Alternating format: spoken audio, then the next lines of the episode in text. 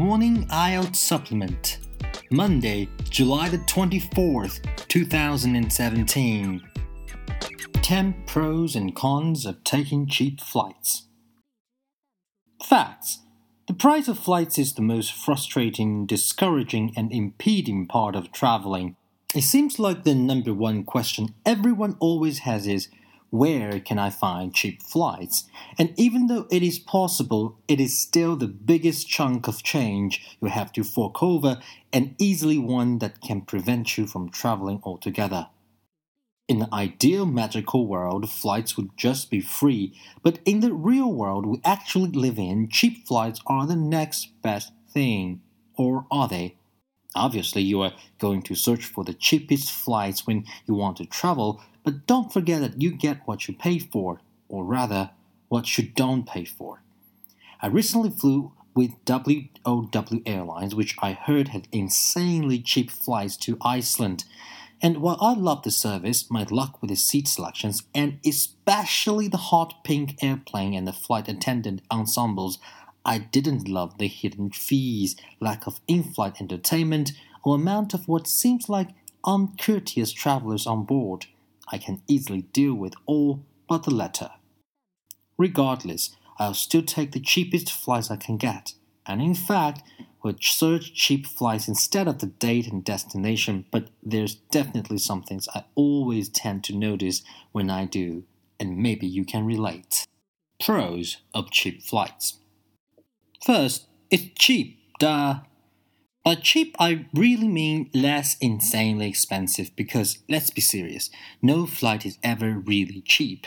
But regardless, cheap flights still save you hundreds of dollars compared to regular ones, which makes the opportunity to travel at least achievable.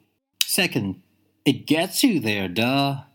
Anyone who refuses to take cheap flights because of the airline or time availability then complains about not being able to afford to travel can just go crawl into a hole and like, oh wait, they're probably already in one. Sure, the airline might not be brand new or well known, and you might have to fly all night or take a long layover, but the bottom line is that you get there, which is more attainable thanks to cheap flights. Third, it might be less crowded.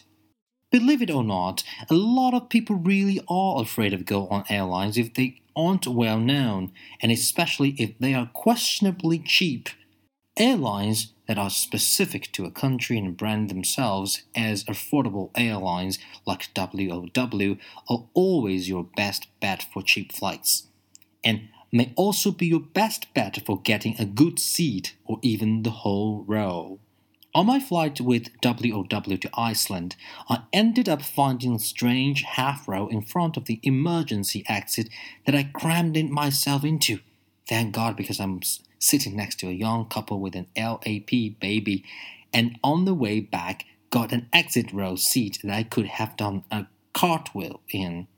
Also, just going to throw it out there that I flew Malaysia Airlines two weeks after the second plane went down and had about eight rows to myself.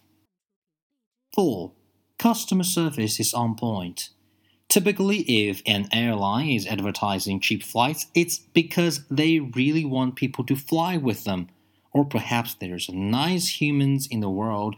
That means the customer service is usually awesome because they need those happy passengers to spread the word about their good experience that being said, and regardless of, any flight you take, you should always be nice to and respect your in flight team. Otherwise, you suck, and you shouldn't be allowed on the plane. Cons of cheap flights. First, those hidden fees, though. Not gonna lie, I thought I was super savvy booking a $530 round trip ticket to Iceland two weeks before departure. Too bad the taxes and fees ended up costing me an additional 200 Oh, then another $30 each day for my carry on, which almost got increased by another $80 had I gone over the 12 kg weight limit. That being said, if you're about to book a really cheap flight, check the fine prints for those lovely hidden fees first. Second, non complimentary anything don't expect to get complimentary drinks or snacks on cheap flights. I mean, There's a good chance that you will, but there's also a fair chance that they'll change you for little plastic cups of Diet Coke. Well, because they don't have Diet Pepsi or free beverages. Third, an eclectic mix of extremely well and extremely not well traveled. While there's usually a lot of savvy travelers on cheap flights who know the easiest way to just get to a destination, there are always a shit ton of people on them who seem like they've never flown to any airline before.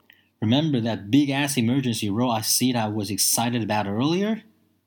Yeah, well, it wasn't so awesome when the kids in front of me used it as an area to bother their parents from behind, or when the tour group behind me used it as a pathway to get up and go socialize with other people in the group. I won't even begin to talk about the brain aneurysm I also had from the little girl with the strobed lights on her shoes that kept stomping up and down the aisle. Who lets a kid wear light up shoes on an airplane at night? All the guy across from me trying to act like the suave, smooth traveler by taking his shoes off like he owned the place. But I'm going to go ahead and guess that none of them travel a lot. Just saying. Fourth, no Wi Fi. Oh my god, death. Okay, okay, fine. First world problems. But on a five plus hour flight, I feel like it's more of a health precaution than any amenity to have Wi Fi. Granted, it would just add on to the hidden fees of the flight. Wi Fi is usually a 10 to $30 in flight, so maybe it's not so much of a con not to have it anyway. Fifth, cleanliness is next to non existent. Before I go accidentally bashing cheap flights for not having clean aircrafts, let me just uh, throw it out there that there are practically no flights with clean aircrafts, but not because of its airline, it's because of you. It's not the airline's fault that your child spilled crumbs and boogers everywhere, and it's not their fault that you left trash in the seat back pocket or farted in the seat. Most airline passengers don't care about messing up the area because they just assume someone's going to come clean up after them. But guess what? Your mama don't work on that airplane. Clean your shit up. The sixth, shitty travel times and layovers. 7 a.m. departure to Thailand? Ouch! Could be worse. You could be not going to Thailand.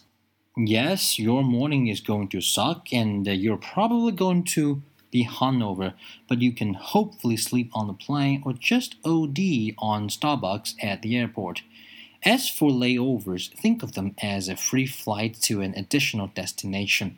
If you have to have one either way, get the longest one possible and go check out what's around the airport.